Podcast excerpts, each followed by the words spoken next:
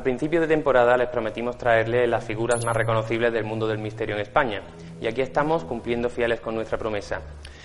Es que uno no tiene todas las noches la posibilidad de compartir mesa con, bueno, pues para, en mi opinión, el principal grupo de parapsicología en España.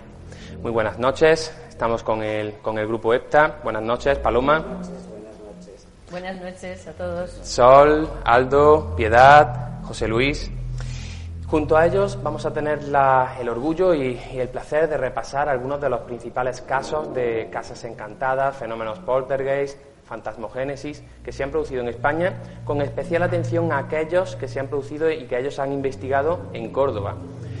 Porque vamos a hablar esta noche de la Facultad de Derecho, ¿verdad? Sin duda. Sin duda. Bueno, pues les invito a que pasen la siguiente hora con nosotros porque va a ser una, una noche realmente inolvidable.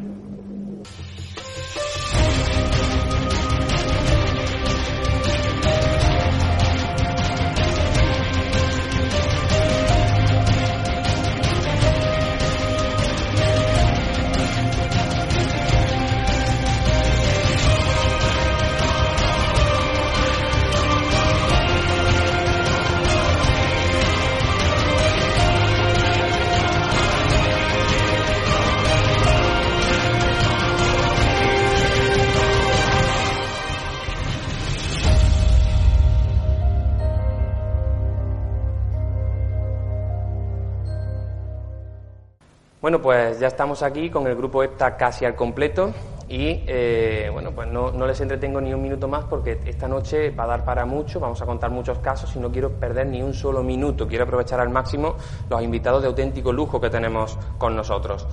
Antes de nada les voy a presentar, yo sé que ya les conocen, pero bueno, siempre, siempre es bueno eh, eh, volver a presentarlos. frente a mí tengo a Paloma Navarrete. Paloma es licenciada en Ciencias de la Información, eh, tenemos también a, su derecha tenemos a Sol Blanco Soler, licenciada en Ciencias de la Información. Tenemos también a Aldo Linares, también licenciado en Ciencias de la Información, a Piedad Cabero, que es empresaria, y a José Luis Márquez, que es licenciado en Física. Nos falta Fernando Ruiz de la Puerta, profesor de matemáticas de la Universidad en Toledo. Y que también pertenece, a, la parte, a, la parte, física, ¿no? A la parte. Sí. Bueno, pues como ven, personas muy cualificadas, con muchísima formación y eh, cada uno experto en diferentes disciplinas. Quizá esa complementariedad, ese, ese ser cada uno experto en una, aportar, ese aportar cada uno algo diferente, pueda ser uno de los puntos clave para el buen funcionamiento del equipo. Voy a preguntar a, la, última incorporación, a Aldo Linares. Aldo, ¿piensas tú que ese puede ser una de las claves de, lo bien que bueno, lo bien que funciona esto? Sí, eh, yo creo que las claves principales eh, son la disciplina, el deseo de saber, mucho sentido común, mucho, mucho sentido común y bastante humildad. La gente piensa que un grupo de investigación es algo oscuro y para nada, para nada. Es, es dedicación, es interés, es investigación, pero mucho sentido común. Yo les puedo asegurar que eso que está diciendo Aldo lo hemos podido comprobar nosotros, nosotros por eh, nosotros mismos. Eh, contadnos cómo funciona el equipo. Es decir, una persona está viviendo una situación extraña, algo que escapa de su conocimiento, escapa de, lo que puede comprender, se pone en contacto con vosotros. A partir de ahí, ¿cómo se prepara? ¿Cuál es el protocolo de actuación? Pues mira, en realidad funcionamos un poco, yo siempre lo comparo como una unidad de estas que reciben llamadas de emergencias la gente que nos llama siempre está angustiada. Es muy raro la gente que nos llama relajada. Eh, quiere que le solucionemos el problema, quiere que se lo solucionemos ya. Y entonces, bueno, todo sigue como un protocolo, como en urgencias médicas y como en los propios bomberos cuando actúan. Es decir, recibimos la llamada, seleccionamos algunas llamadas, porque también es verdad que no todo el mundo que llama tiene los perfiles como para ser muchas veces creíbles y esa, esa tarea, digamos, de, bueno, de, de, criba, de criba, porque es un problema de criba, pues la realiza la primero de nosotros que reciba esa llamada, porque hay veces que es Paloma la que recibe las llamadas, otras veces soy yo, o cualquiera de los miembros del equipo recibe esas llamadas de urgencia. Una vez que le hemos recibido y que ya se ha aprobado el hecho de que vamos a investigarlo, pues entonces ya se pone todo el engranaje en marcha si es un caso un poco complejo o en un lugar lejano, nos reunimos en casa de uno de nosotros para hablar del tema, para saber qué aparatos vamos a llevar, para saber cuál va a ser el protocolo. Aunque te diría que el protocolo siempre suele ser el mismo. Es ir al sitio, es decir, nunca desde el sofá de tu casa poder investigar, porque eso es imposible. Siempre tenemos que acudir al fenómeno y acudimos pues con todos nuestros conocimientos, con todo nuestro saber y con todo nuestro deseo de ayuda. Y encima, fíjate, el grupo EPTA nunca ha cobrado nada por su trabajo. Por lo tanto, ahí seguimos fieles un poco a esa norma que nos marcó el padre Pilón cuando lo fundó en 1987, que era ayudar, informar y, bueno, solucionar los problemas, porque tampoco sirve de nada el que tú acudas a una, una casa, que tú veas unos problemas, que los vivas y que luego te vuelvas a tu casa siendo notario de esos fenómenos, pero sin meterte de lleno para poderlos solucionar. Así que, en definitiva, ese es un poco el proceso. Eh, dato importante ese, no, ellos no cobran, nunca, nunca piden dinero por esa labor que, realizan. Es más, pues cuesta el dinero. Pero bueno. Eh, Te diría que sí. Eh, y en las investigaciones, atendiendo un poco a la parte técnica, ¿qué equipos utilizáis para comprobar, para comprobar, bueno, pues que lo que está ocurriendo allí no es normal? Pues bueno, pues la verdad es que tenemos un conjunto de equipos bastante grande las medidas de campo consisten principalmente en mediciones de campos magnéticos, energía electromagnética, temperatura. También eh, desarrollamos medidas en lo que es la radiestesia, que aquí la compañera Piedad pues, maneja el péndulo. Y algo más podríamos aportar de equipos que utilizamos. Eh, de todas formas, eh, antes, de, antes de meternos en esos temas, antes de entrar en ese, en ese tema, quiero poner un vídeo a nuestros espectadores para que, para que se hagan una idea de aquí, a qué tipo de, de casos os soléis enfrentar.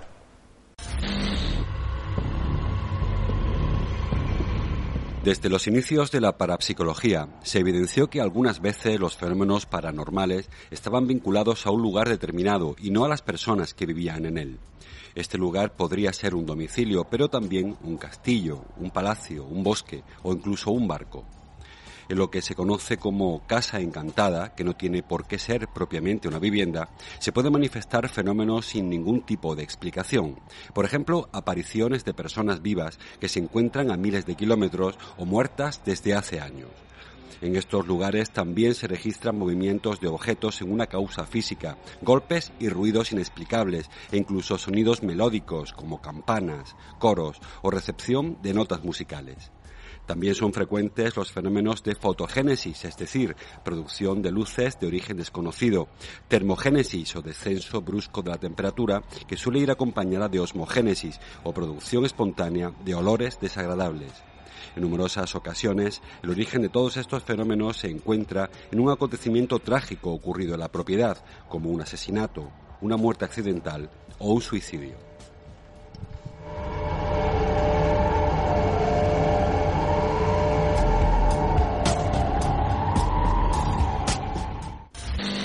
Después de ver este vídeo, eh, primera pregunta que os quiero hacer. Por ejemplo, para ti, Sol, eh, ¿es lo mismo un poltergeist que una casa encantada?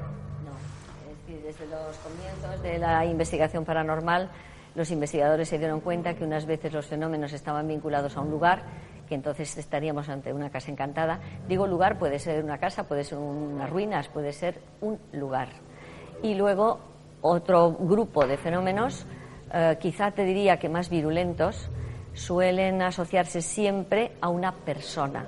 Y entonces estaríamos eh, hablando de un poltergeist, que no es ni más ni menos que un síndrome, un conjunto de fenómenos que se dan siempre en presencia de una persona viva y que suele tener problemas de estrés, de, problemas personales que hacen que en vez de eh, somatizar sus angustias y su problemática, eh, creándose una úlcera de estómago o teniendo que tomarse un sedante o imagínate miles de somatizaciones que puede haber, pues lo que hace es tiene la capacidad extraordinaria y paranormal de echar fuera de sí esa energía contenida y que produce efectos físicos.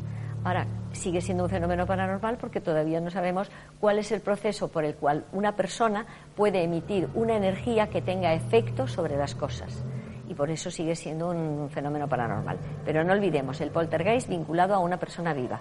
Una casa encantada, siempre o casi siempre, vinculado a acontecimientos que pasaron en ese lugar y siempre tiene mucho más que ver con eh, la problemática que tanto Paloma como Aldo eh, resuelven dentro del grupo. Eh, debemos especificar que eh, dentro de lo que hemos explicado, el papel de cada uno en, eh, el grupo, Paloma y Aldo son las personas sensitivas, es decir, son los, los medium, las personas que, que, ven aquellas cosas que nosotros no somos capaces de ver. bueno, creo que vosotros podríais explicarlo mucho mejor, ¿verdad, Paloma? Pues sí, bueno, por lo menos nosotros somos los que actuamos en ese campo. somos dos tipos de medium diferentes. Aldo es un medium de incorporación, él os dirá cómo funciona. Yo no soy medium de incorporación, es decir, yo no me dejo invadir por el espíritu que se comunica conmigo, pero sí puedo comunicarme con el espíritu, puedo dialogar con él, puedo recibir información. Lo que ocurre es que yo pongo mi bola de cristal entre el espíritu y yo para delimitar fronteras. Él está en su territorio, yo estoy en el mío. Yo le veo, yo veo sus características físicas, yo le escucho, yo le contesto, pero no lo incorporo. Eh, luego José Luis y Piedad eh, forman el parte del equipo técnico, ¿no? Piedad, ¿vuestro trabajo en qué consiste? Pues mira, ya te ha dicho José Luis cuál es el suyo, más o menos, y más aparatos, que no sé por qué te has dejado alguno. Y, pero yo esencialmente lo que tengo es audiovisual. Sea, grabo tanto en vídeo como grabaciones de, de, audio, las que se puede poner más o menos en los sitios. Yo sigo utilizando el, el sistema analógico, porque para mí es el que mejor resultado da en estas ocasiones. Y luego el péndulo, que es un medio de, que está incorporado a la radiestesia, pero que también se puede incorporar a la parapsicología. Yo los... Eh, los manatos que yo le doy a mi péndulo después de tiempo de trabajar con él es que si el péndulo va a la derecha, la energía que existe ahí es positiva. Y si va a la izquierda, es negativa. Y eso lo tengo ya muy visto, porque cuando Paloma dice, mide ahí, yo mido, y si da negativo, ella lo puede luego, de la manera que no sé cómo lo hace, que lo hace a su manera, lo pone otra vez en positivo. Y te diré que aquí tenéis muy buena energía. Lo sé. Porque ya la he medido. Eh, os quería preguntar porque, bueno, excepto las dos últimas incorporaciones, lo demás, eh, lo ha dicho Sol antes, desde el año 87, ¿no? que el padre Pilón eh, funda el grupo, se llama Grupo EPTA porque en principio erais siete, ¿no? Sí. y estáis, participáis en, prácticamente todos los casos eh, relacionados con la parapsicología, los casos más impresionantes, los casos más eh, que más han llamado la atención. Estáis en todos lados eh, en el mundo de la parapsicología desde el 87. participáis en las caras de Belmes, también estáis presentes en el Palacio de Linares. ¿Qué se siente, Paloma, en estos lugares tan cargados de misterio? A ver, se siente. ahí ya no es una cuestión de pensar, es una cuestión de sentir entonces sientes una, primero una perturbación en el campo, ¿no? O sea, en la Guerra de las Galaxias dirían una perturbación en la fuerza. Bueno, pues eso es lo que se siente. La atmósfera cambia, la atmósfera se hace más densa, cuesta más respirar. Eso lo capta todo el mundo, ¿eh? no solamente los sensitivos. Y luego empieza uno a percibir que hay alguien más ahí, entonces ya ahí es cuestión de conectar, de, encontrar el dial, como si dijéramos, y conectar con esa, con esa presencia, con esa persona y establecer un diálogo y una comunicación con ella. Bueno, eh, esto lo habéis vivido en muchísimos, muchísimos lugares. Uno de ellos, que investigáis precisamente año 1996, Facultad de Derecho de Córdoba, uno de los lugares con mayor fenomenología yo diría de España, ¿se podría decir? ¿O sería demasiado...? De los buenos de España, sí, sí, de los, buenos, de los buenos, sí. Vale, bueno, eh, ¿qué ¿por qué acudí? ¿Qué fenómenos se estaban produciendo allí? Pues nos llamaron bueno, ya sabes que nosotros tenemos casi una querencia por Córdoba, porque en Córdoba no solamente, como sabes, hemos venido en esta ocasión, sino que hemos venido ya varias veces solicitados por distintas personas, unas veces por gente que vivís aquí en Córdoba y que nos llamáis, y otras veces por gente de Madrid que nos mandan, digamos, aquí, porque es un caso que ellos tienen entre manos y que no han podido resolver. Pero eh, decirte que en el caso este fue porque esa persona que vive aquí nos dijo que había contactado con los, el decano, con las personas de, de allí de la facultad, y que las mujeres de la limpieza, que son las que hacían el turno de por la noche para limpiar la facultad, se quejaban pues de que tenían bastantes sustos. Eh, por ejemplo, pues una humareda espantosa que salía de los cuartos de baño, eh, gente que ellos veían cuando hacían las rondas de limpieza, te estoy hablando, ¿eh? pues veían sombras por los pasillos y estaban muy asustadas. Piensa que cuando hay personas en una entidad, la que sea, vamos, me refiero en una institución, en la que empiezan a asustarse, eso tiene un, efecto dominó y puede provocar grandes problemas y trastornos en el buen funcionamiento de esa institución. En este caso fue la facultad y allí que nos fuimos, pero creo que la persona que tuvo unas vivencias más impresionantes y que nos las hizo compartir con los demás que estábamos presentes fue Paloma y creo que es ella la que te lo debe de contar. Paloma. Fue muy impresionante, muy impresionante. Lo primero, el edificio es precioso. Tiene dos patios que son una maravilla y tiene unos corredores por todo el edificio mm, bastante impresionantes.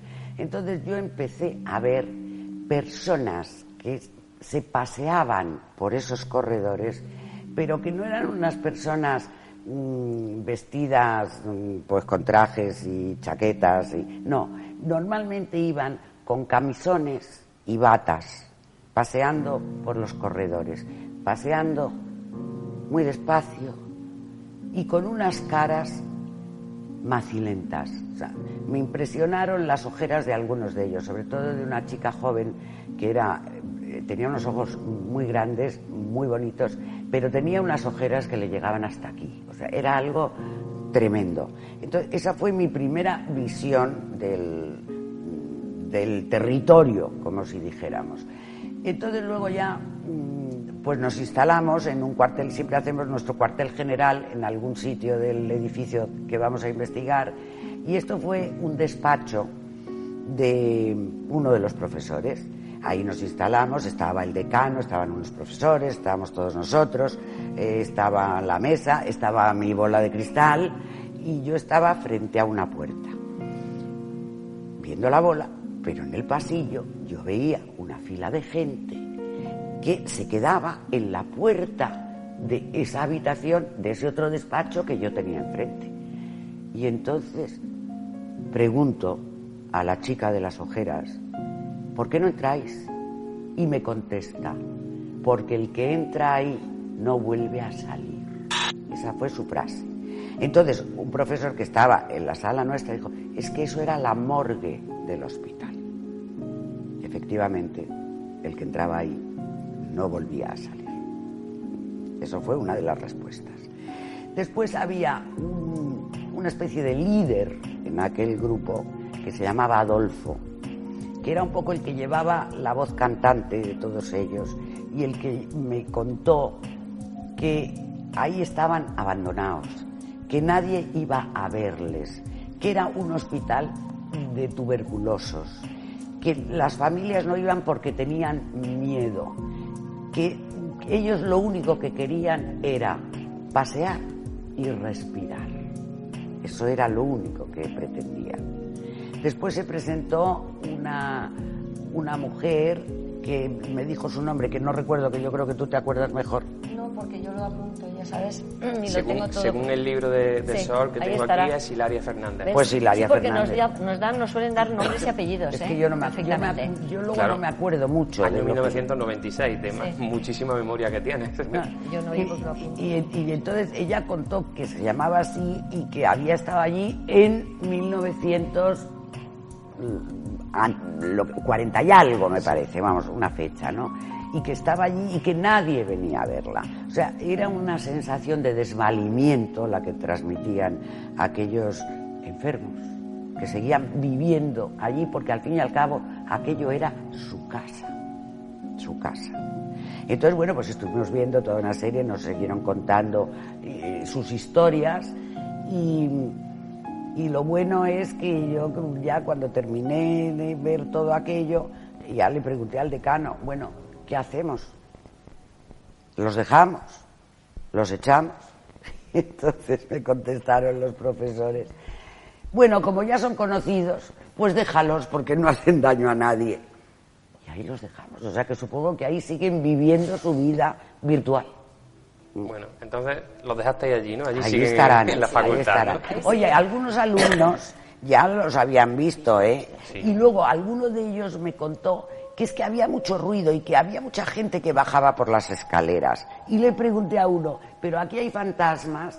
Y me contestó, bueno, a alguno ya lo he visto al lado de la fuente. Es decir, que para él un fantasma debía ser los estudiantes de ahora.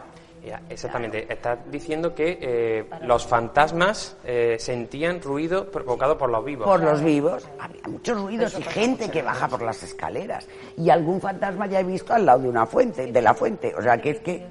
Sí, para los fantasmas, la gente viva del presente eran sus fantasmas. Fantasmas. Ellos no son fantasmas para ellos. Es decir, son personas que siguen viviendo en su realidad eh, como la que seguían.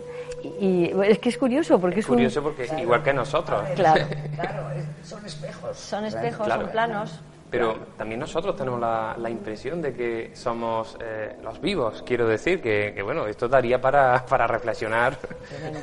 Vamos a, a dejar solo, Tremendo. solo ahí. Pero simplemente, eh, ¿pensáis que esas personas, esos enfermos, eh, ellos creían que estaban muertos? Me- me- confirmamos que no, ¿no? No. Ellos estaban seguros, que ellos creían que seguían No. viviendo en el año en el que estaban, en el ¿no? que estaban. En el año en el que fallecieron. ¿Se han quedado atrapados? Decían que les cuidaban, que, la- que las monjas eran muy buenas, que los doctores eran muy buenos, que les cuidaban mucho, pero que ellos sabían que nunca iban a salir de ahí. Eso sí decía. Y también decían una cosa muy curiosa, es que no tenemos tampoco a dónde ir. Es decir, que es que están en una encrucijada muy difícil. Eh, ellos lo achacaban a sus familiares, pero bueno, sus familiares por supuesto habían dejado de ir a verles porque estaban muertos. Claro. Pero es que piensa que en aquella época la tuberculosis era incurable, era como la peste en la Edad Media. Entonces, el- todo contacto que podías tener con un tuberculoso para ti podía llegar a ser la muerte. No había antibióticos, no había nada y podía ser un riesgo para tu vida. Los familiares los dejaban allí, los dejaban pues como eso, como en un, Pues los dejaban. un gueto. ¿eh? Los dejaban. En esta misma fecha, años finales de, de los años 90, viajáis de nuevo a Córdoba, también por un caso eh, muy impactante en principio, ¿no? Se os informa de un poltergeist muy poltergeist muy impresionante, ¿no? Un poltergeist muy ruidoso.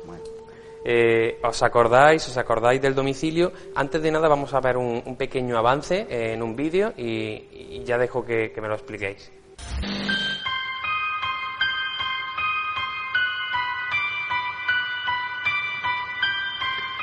A mediados de los años 90, el horror se desató en un modesto domicilio situado en una céntrica calle de Córdoba.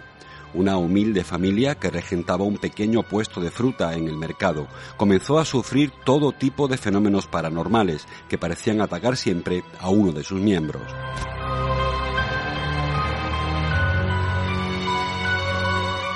Familia se componía de un matrimonio, su hijo de siete años y su abuela, una señora viuda que cada noche sufría los mordiscos de una dentadura invisible que le dejaba grandes moretones.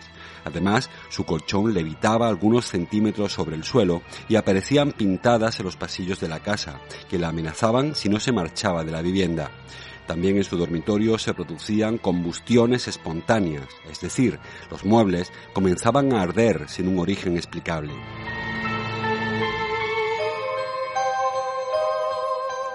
Cada noche una sombra parecía salir del armario de dicho dormitorio y por la mañana los cuadros aparecían al revés y las imágenes de los santos volcadas o sumergidas en jarrones con agua. El conocido doctor Jiménez del Oso inició la investigación, identificando rápidamente que se trataba de un poltergeist provocado por uno de los miembros de la familia.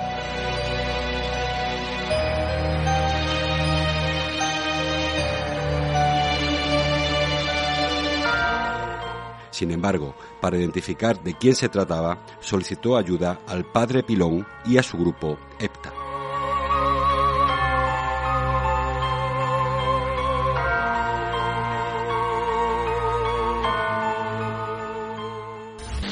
Ya lo han visto, eh, vamos a, a ver cómo, cómo llega el caso, Piedad.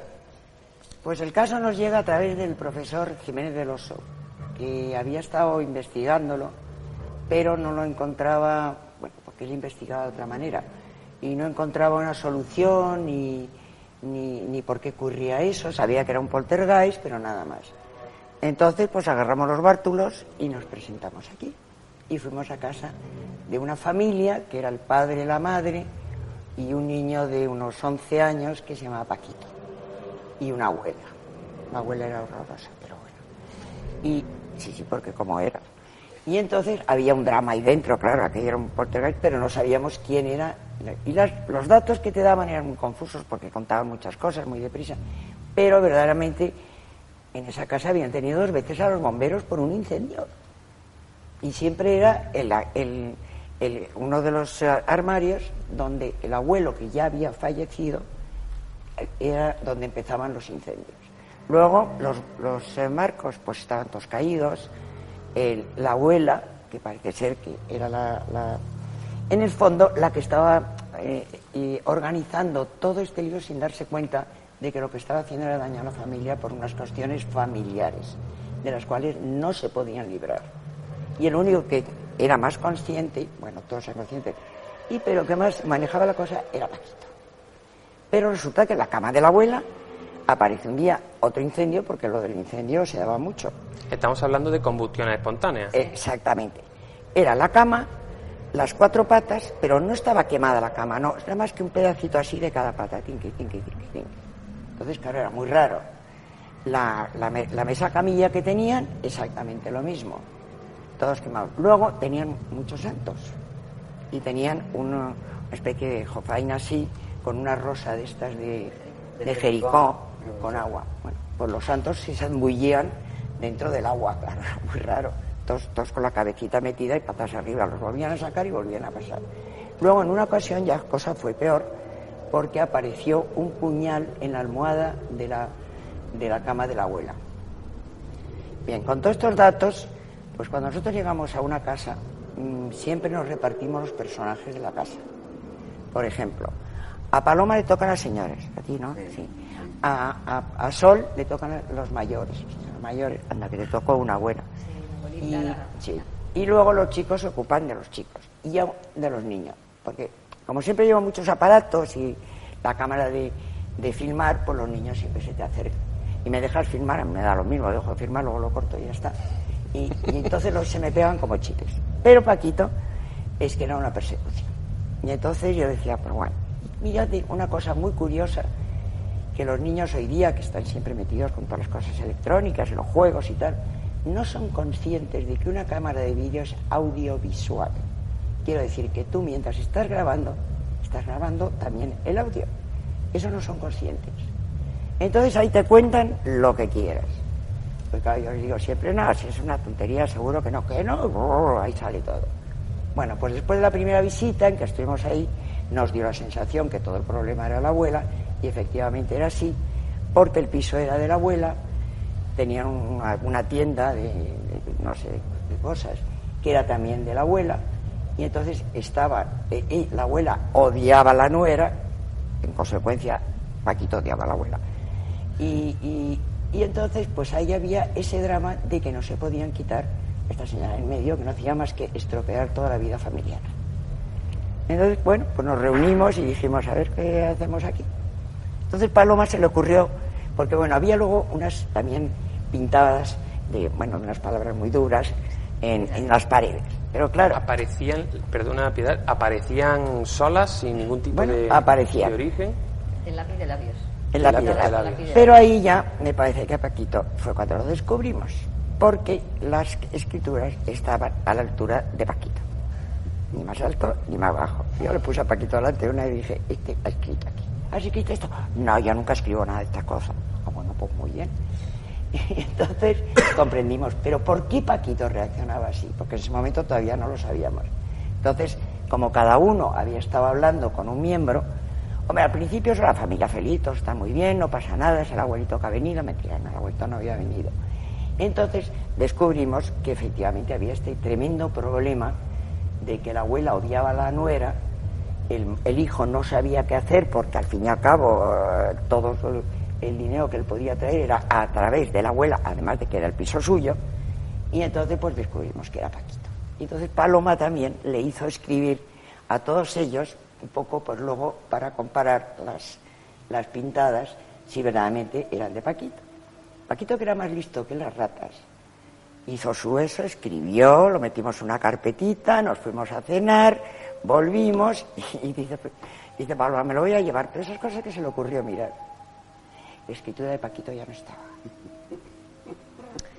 Vale, pero Paquito eh, podía provocar, eh, podía hacer las pintadas, pero no podía provocar que, se, que le evitara la cama, ¿no? Pues sí, porque estaba organizando un poltergeist, porque su odio por la abuela era de tal calibre y su impotencia para arreglar aquello, y él además adoraba a su madre, porque como yo lo tenía pegado todo el día, pues siempre que estaba ahí, pues me lo iba contando y seguía contando y seguía contando, mientras tanto me daba chicles, me daba no sé cuánto, unos empachos horribles, pero bueno, yo con tal de sacarle a Paquito qué es lo que le pasaba, pues le seguía escuchando. Entonces le dije, mira, es Paquito, pero hay que solucionar esto, porque Paquito está organizando un poltergeist. Pero voluntariamente No. un chico de 11 No, años... no, no, no, no, El nunca, es involuntario A ver, siempre. nunca son El conscientes. fraude estaba en las pintadas, nada Exactamente, más. eso- nada ahí- más. ahí es donde yo quería- Nada eso es lo que yo quería Sí, aclarar. Eso era un fraude, las pintadas. Las pintadas. Sí, porque las pintadas las había pintado Paquito con el lápiz del labio de madre. su madre. Que era su autoridad. Pero el poltergeist no era fraude.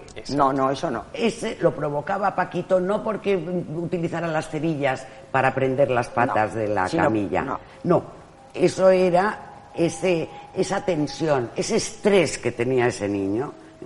Se iba en, en psicorragias, o sea, en, en chorros de energía mental que provocaban esos fenómenos. Y Paquito odiaba a la abuela.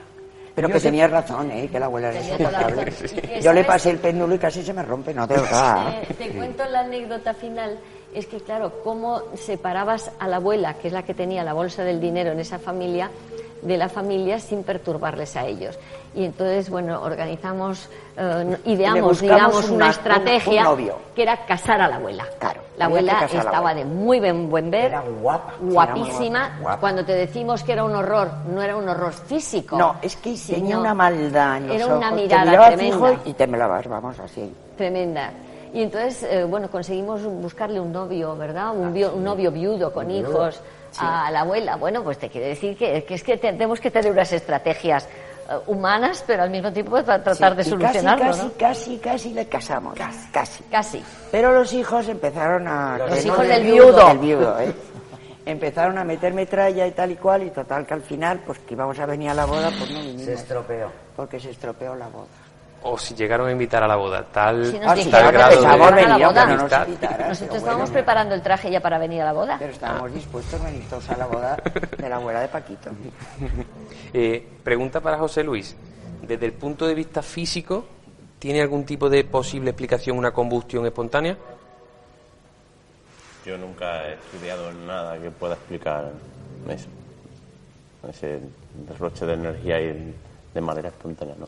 No sabría decirte o explicarte. ¿Se traduciría en un derroche de energía que, que sale ardiendo? O para, para los que no sabemos de nada de física, Pues se supone que una combustión espontánea es que de repente el cuerpo empieza a combustionar, a arder, eh, sin ninguna razón aparente que lo haya originado.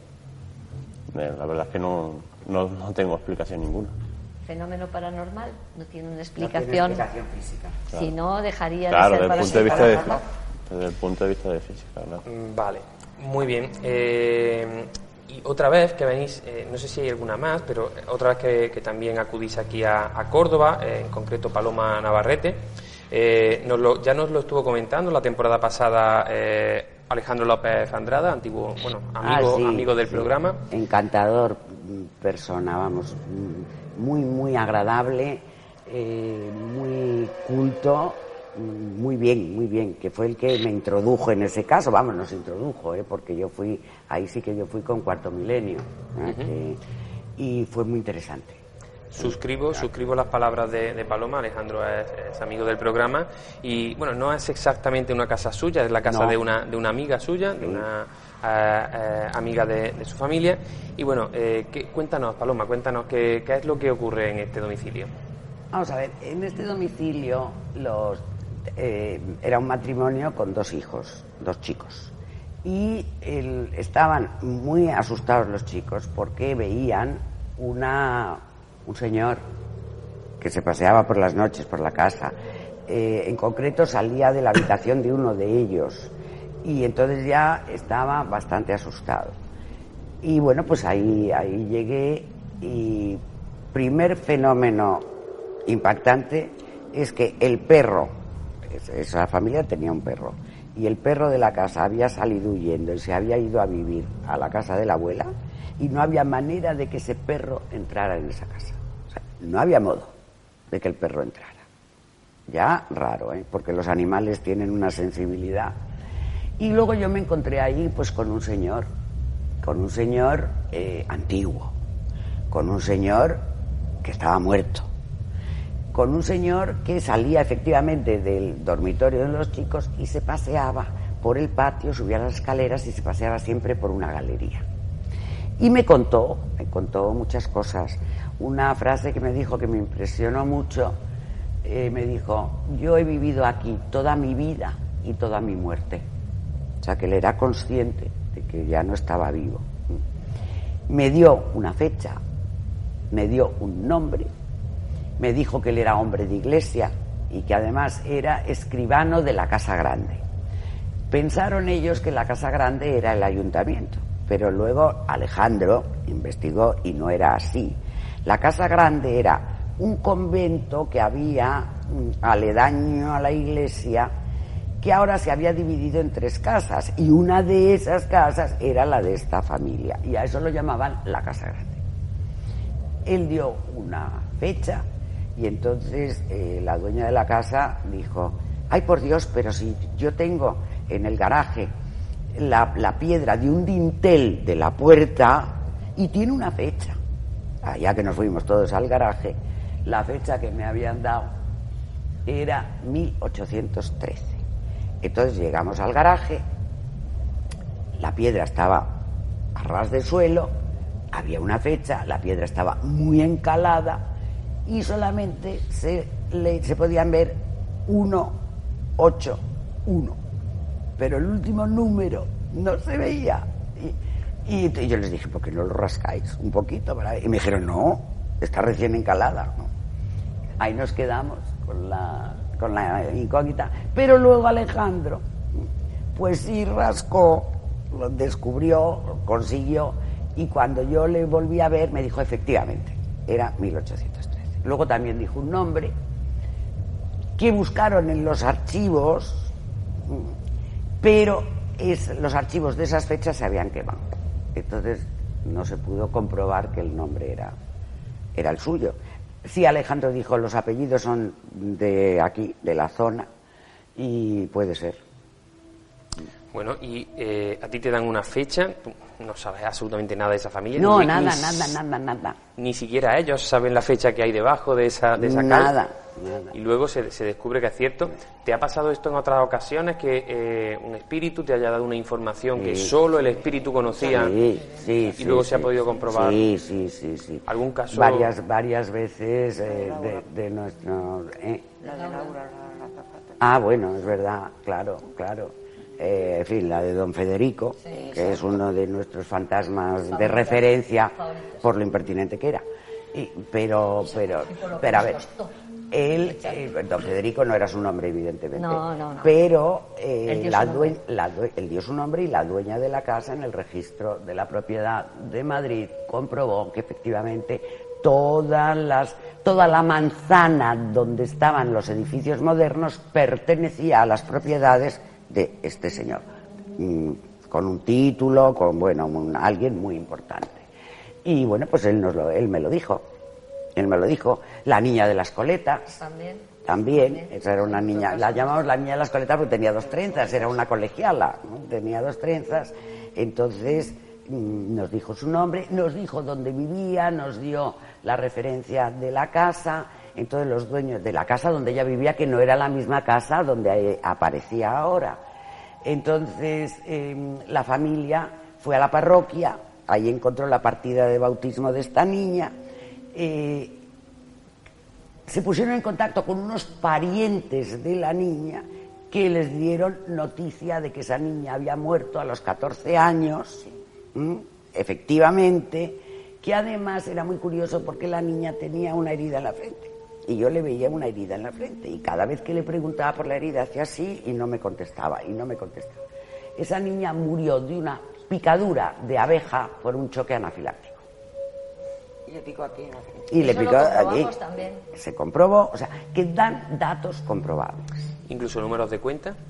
Bueno, No, bueno, no, sí, no, sí. de eso- la lotería tampoco. No, no, no, no, no, no, no. Eso sí, eso, eso sí me pasó a mí en un caso hace años, que se presentó un señor que tenía que dar un mensaje muy importante a su mujer. Y un mensaje muy importante a su mujer es que él tenía una cuenta corriente secreta mm, suya personal que no tenía la familia conocimiento y, me- dijo en el banco y el número de cuenta. Y efectivamente. La mujer luego fue al banco. La mujer fue al banco encantada de la vida. Imagínate. Oye, encantada de la vida. Eso sí, también, también.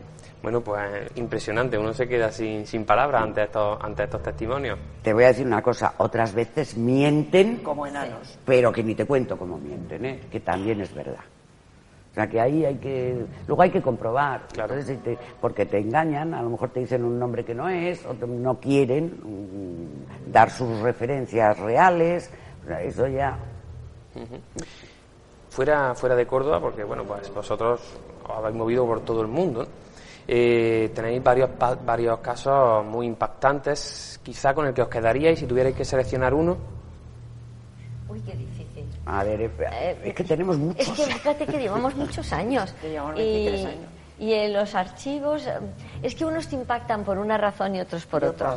¿Sabes lo que digo?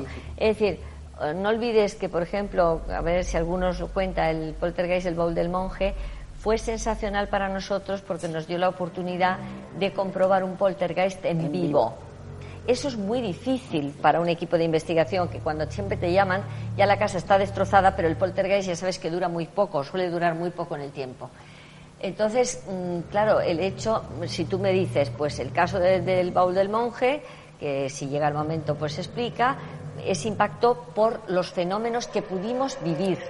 Era que te caían cosas del techo, que veías las lámparas bailar, que, que las.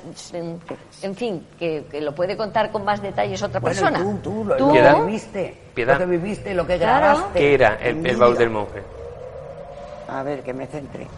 El baúl del monje nos avisaron eh, uno de los físicos nuestros, José Luis Ramos, a través de su mujer, que se había enterado. Esto era una almoneda, sitio donde llevas muebles, te los venden, se quedan con un tanto y tal cual.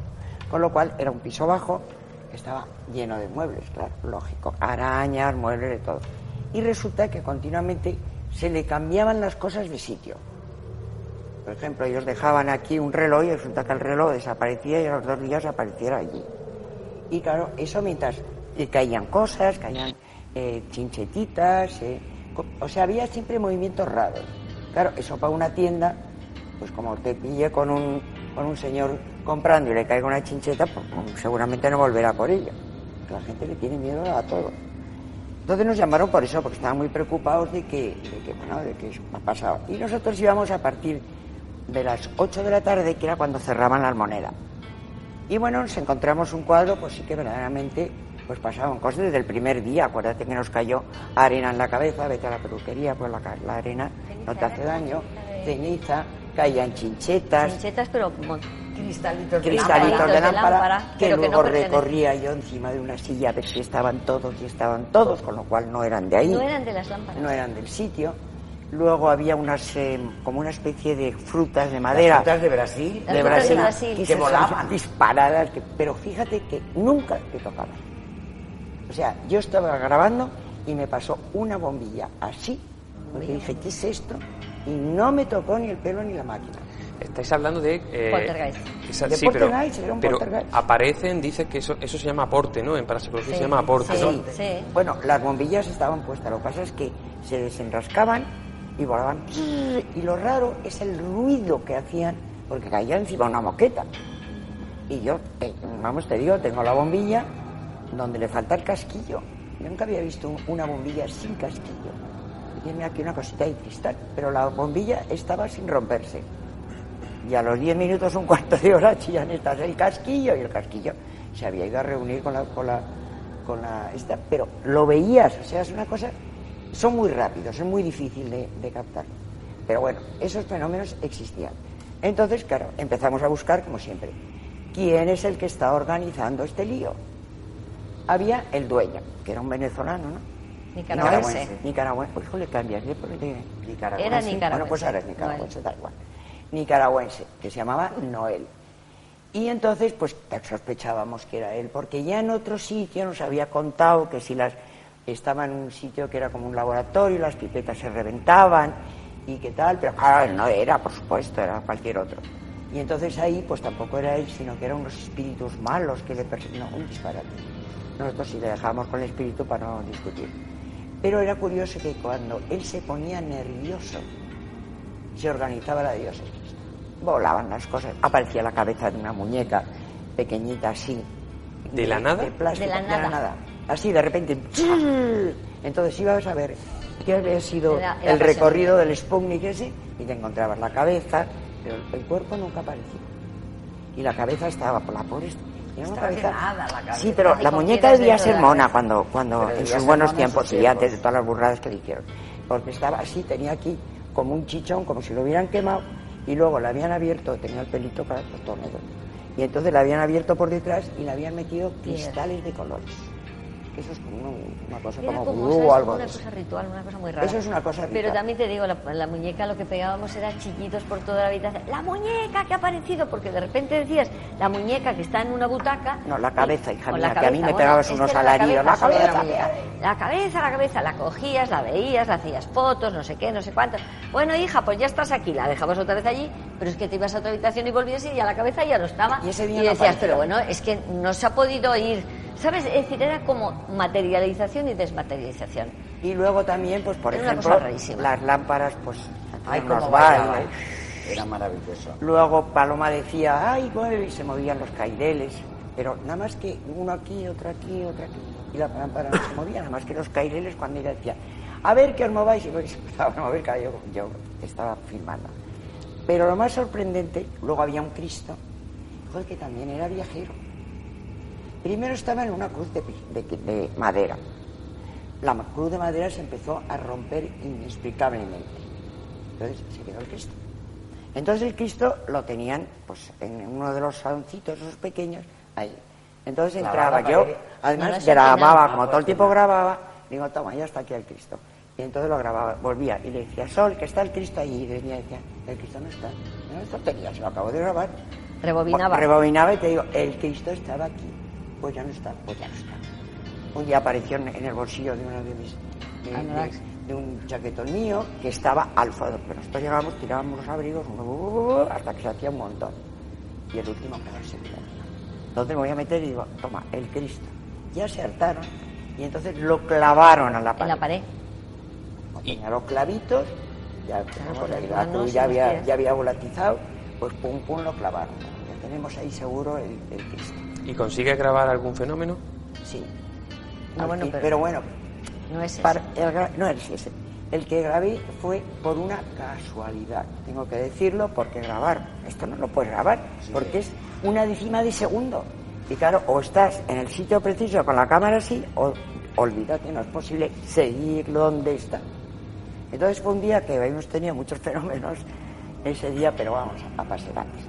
Y entonces de repente, eh, cuando yo me yo soy la última generalmente que, que salía, porque dejaba las grabadoras dejaba dos lámparas encendidas para luego entrar y no tragarnos todos los muebles y me iba y nos cerrábamos la puerta, nos íbamos a cenar, volvíamos, abríamos la puerta, entrábamos y ahí estaba. Y yo cuando salí era, esto era una entrada así, aquí había un salón, aquí había otro saloncito y aquí otro, y luego hacía así y este, este pasillo al final era una cocina, que era cocina, pero se suponía que era cocina. Y aquí había también otra habitación. En esta habitación había una cama, que también la había mandado para, para vender, con los travesaños. Entonces yo ese día llegué hasta la cocina, cerré la puerta de la cocina, que costaba mucho cerrarla, puse una grabadora, encendí una lamparita, me fui así, puse otra lamparita aquí y otra grabadora, cerré y nos fuimos. Y cuando vuelvo le digo, Piedi, que el travesaño de la cama está en mitad del pasillo. ¿Qué pasillo? Pero que, ya se me había olvidado lo de la cama. Entonces llego ahí, efectivamente, estaba así cruzado. Digo, qué raro, pues yo cuando salí no me pegaba de narices con un travesaño de la cocina. Y la puerta de la cocina pues está abierta. Ah, pues nosotros nadie había tocado nada. Entonces me puse a grabar el travesaño. Y dio la casualidad que en ese momento, detrás del travesaño, del techo cayó un cortador de, puros, un cortapuros, había una mesa de cristal, le pegó a una especie de, una varilla, de, toallero. que salió para arriba disparado, volvió a caer y nos quedamos todos así. dijimos que ha sido eso. Luego, posteriormente, con Javier Sierra, mm, estuvimos en el programa de Javier Sierra y mandaron a analizarlo, nada más que para saber qué velocidad llevaba esos, esos objetos en relación, tú mejor que eso, en relación a la altura, la no sé cuánto y En balística, eso no, correspondía, no correspondía a la aceleración de la gravedad. Y entonces vino, vino un, un, policía que nos hizo sufrir mucho porque le preguntábamos a venga, dinos, ¿qué, ha sido? Ya lo veréis en plató. Total, que está Sol y yo llegamos así. Porque decíamos, si nosotros no hemos hecho fraude, pero tú sabes lo que ha salido. Y entonces, no, ya dijo sí, que realmente no sabían a qué velocidad había caído eso porque no tenían aparatos suficientes para medir la velocidad con que había caído en relación a la altura, al peso y a peso. O sea que realmente ellos no podían dar una, una contestación porque no la sabían. Vamos a ver la imagen.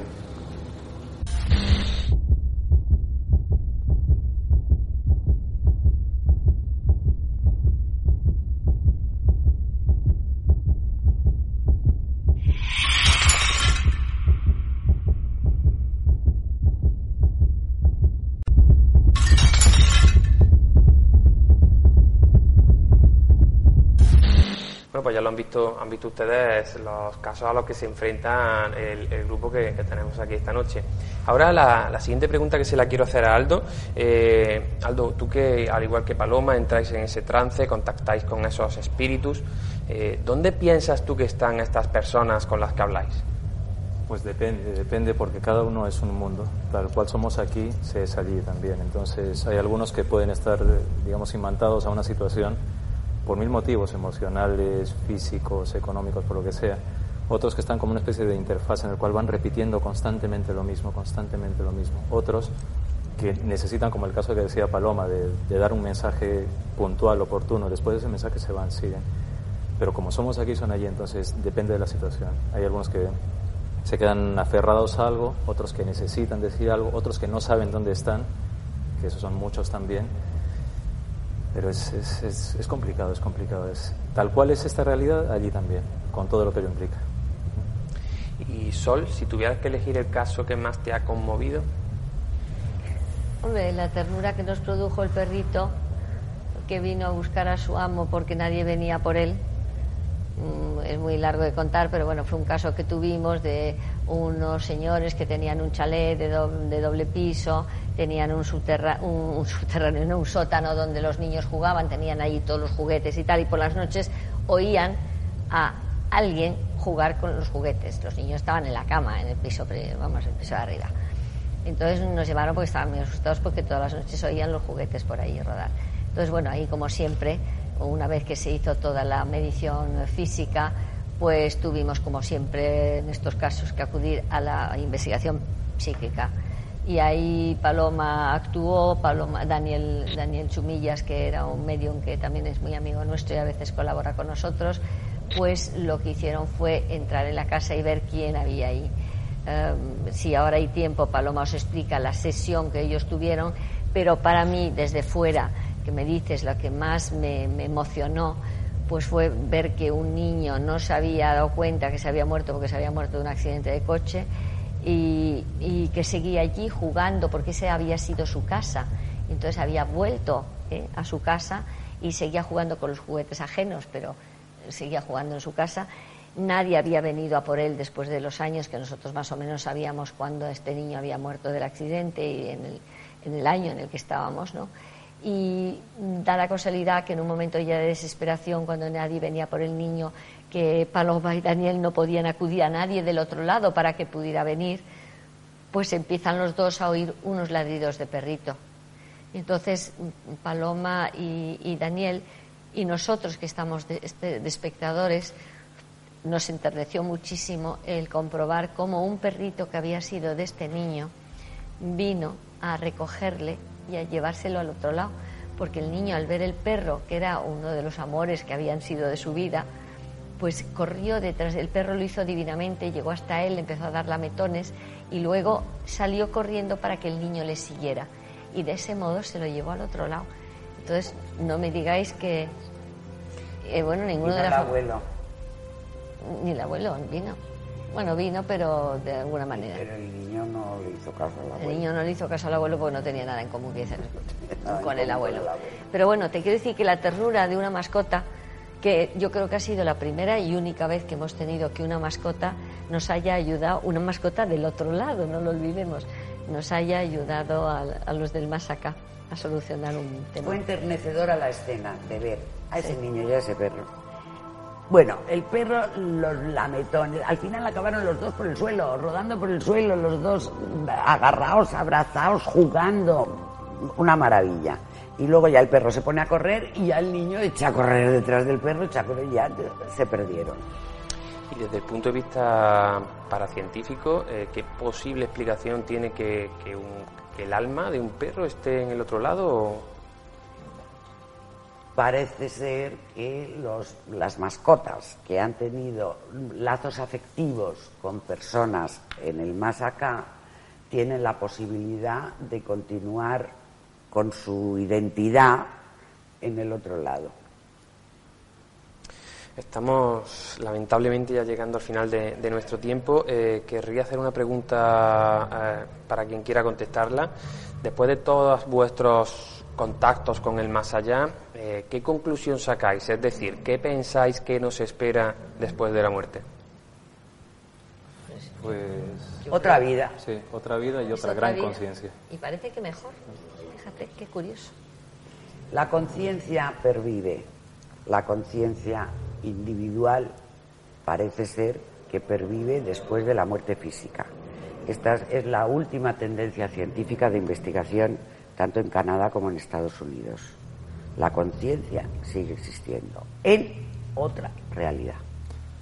Y, algo importante que curiosamente encaja con, muchos de los estudios que se están haciendo, ¿no? y es que la idea de sentimiento que no sentimentalismo, sino sentimiento, junto con la conciencia, son motores muy potentes y perviven. O sea, la, demostración que tenemos en todo lo que ocurre con EPTA es que el sentimiento unido a una intención va mucho más allá de, lo que nosotros conocemos como lo normal o lo habitual. Entonces, eh, ¿y ¿qué esperáis encontrar? Es decir, eh, siempre se ha especulado mucho que en esa realidad no existe el tiempo. ¿Algunos detalles más que pudierais adelantarnos? no existe el tiempo. El, tiempo es un problema nuestro, el tiempo es un problema de esta realidad.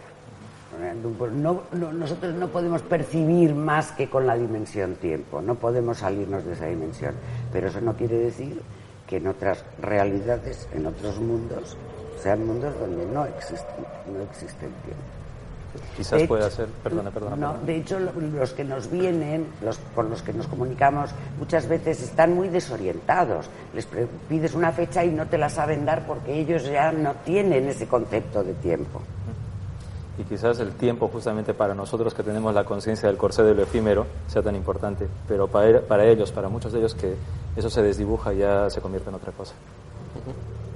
Bueno, eh, lo que me gusta especialmente de vosotros es el mensaje tan tranquilizador que dais siempre. siempre huís del alarmismo y siempre, eh, lo he podido comprobar en, directo, como siempre dais un mensaje tranquilizador, siempre dejáis muy calmada la, situación. Eh, por último, si, alguna de las personas que nos está viendo estuviera sufriendo algún tipo de poltergeist o de casa o de fenómeno extraño de casa encantada en su domicilio, ¿qué mensaje le, daríais?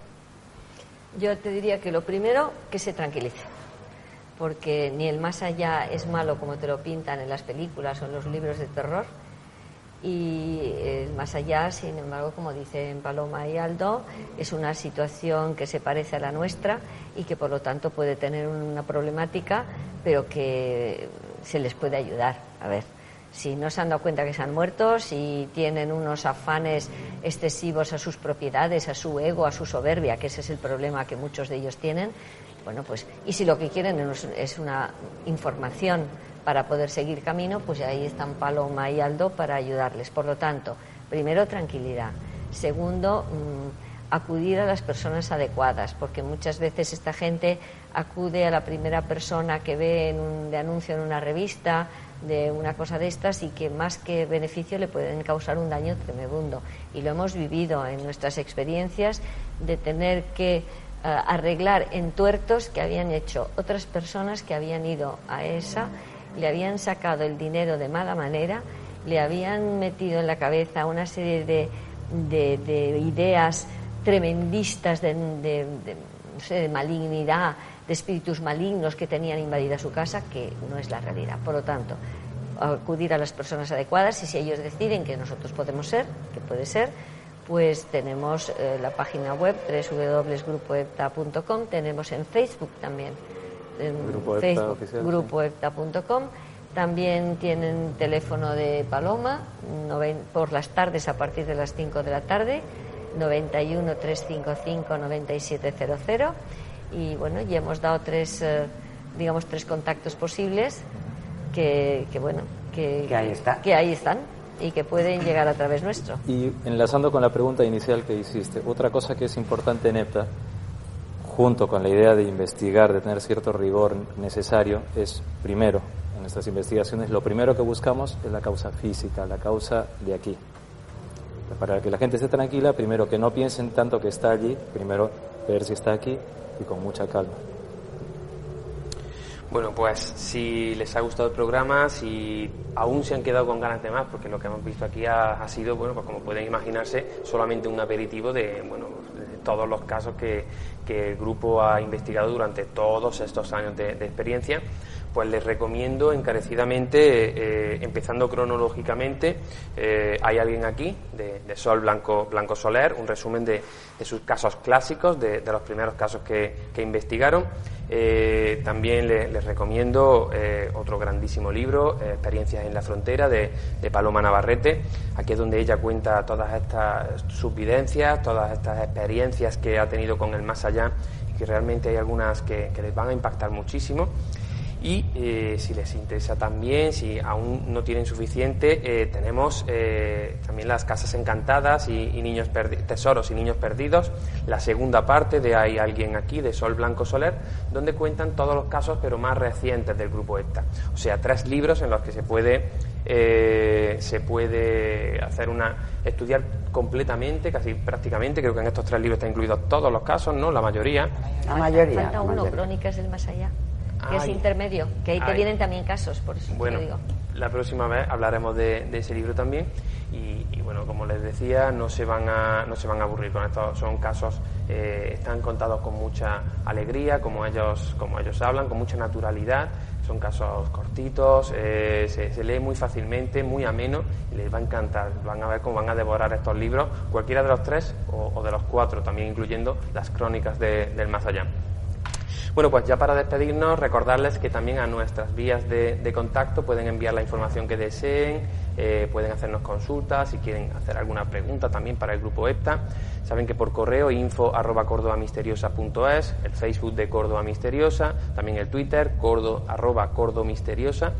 Y eh, aparte, bueno, pues ya saben que pueden, pueden entrar en nuestra página web www.cordobamisteriosa.es y ahí pueden consultar toda la información sobre bueno, las rutas que, realizamos nocturnas, sobre las, eh, los programas atrasados que, se hayan perdido, que pueden ver online a la carta. Eh, toda la información la encontrarán www.cordobamisteriosa.es. Muchísimas gracias, Paloma, muchísimas gracias, Sol, Muchísimas gracias, Aldo, Piedad, José Luis. Ha sido un auténtico placer. Para mí personalmente ha sido una noche inolvidable y espero que para nuestros espectadores también lo haya sido. Nos vemos la próxima semana.